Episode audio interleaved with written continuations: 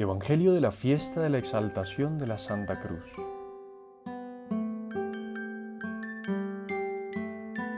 Pues nadie ha subido al cielo, sino el que bajó del cielo, el Hijo del Hombre. Igual que Moisés levantó la serpiente en el desierto, así debe ser levantado el Hijo del Hombre, para que todo el que crea tenga vida eterna en él. Tanto amó Dios al mundo, que le entregó a su Hijo unigénito, para que todo el que cree en Él no perezca, sino que tenga vida eterna. Pues Dios no envió a su Hijo al mundo para juzgar al mundo, sino para que el mundo se salve por Él. El Evangelio de la fiesta de la exaltación de la Santa Cruz incluye un fragmento de la conversación que mantiene Jesús con Nicodemo, uno de los hombres ilustres de Jerusalén que acude a él de noche. Aunque se trata de un maestro en Israel, Nicodemo se acerca con deferencia al Señor, atraído por su imponente figura y predicación, llena de autoridad y sabiduría. Las palabras de Jesús son profundas y requieren por nuestra parte una actitud de escucha atenta y humilde, como la de Nicodemo. El pasaje hace bastantes referencias al binomio arriba-abajo y las acciones de subir y bajar con gran contenido teológico. Lo alto es el ámbito de lo divino, el cielo, donde está el Padre, de donde ha venido el Hijo, el cual desciende al mundo, al ámbito limitado de los hombres, para ser uno de nosotros. Y desde aquí, desde abajo, regresa triunfante junto al Padre, con nuestra humanidad glorificada y asumida como dirá el propio Jesús resucitado al final del Evangelio. Subo a mi Padre y a vuestro Padre, a mi Dios y a vuestro Dios. Gracias a la obra realizada por Jesús, los hombres podrán tener vida eterna y salvación.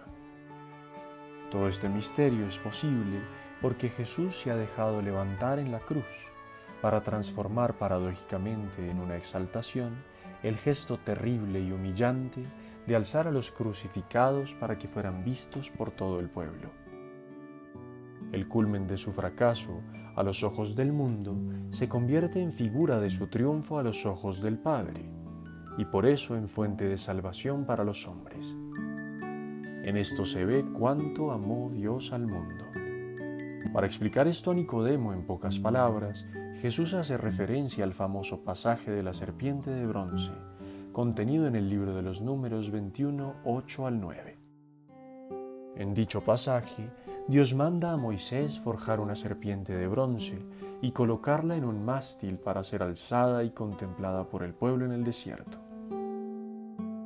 Y así como los israelitas, picados por las serpientes, obtenían paradójicamente salvación y curación al mirar a una serpiente alzada, así los hombres sumidos en el pecado pueden alcanzar salvación mirando al que es alzado en una cruz como si fuera maldito y pecador.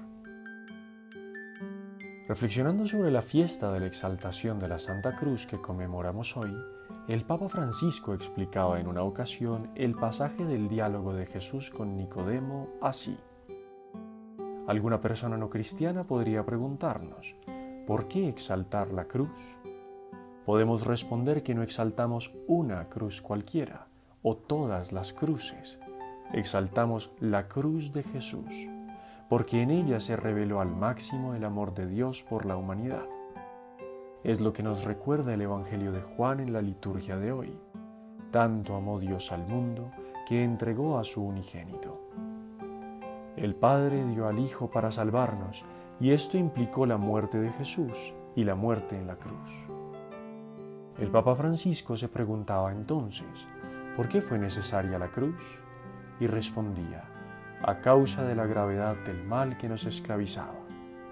La cruz de Jesús expresa ambas cosas, toda la fuerza negativa del mal y toda la omnipotencia mansa de la misericordia de Dios.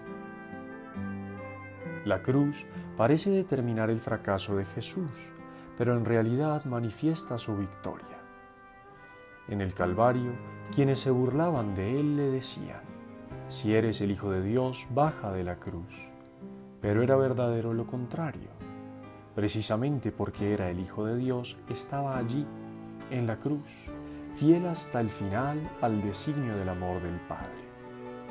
Y precisamente por eso Dios exaltó a Jesús, confiriéndole una realeza universal.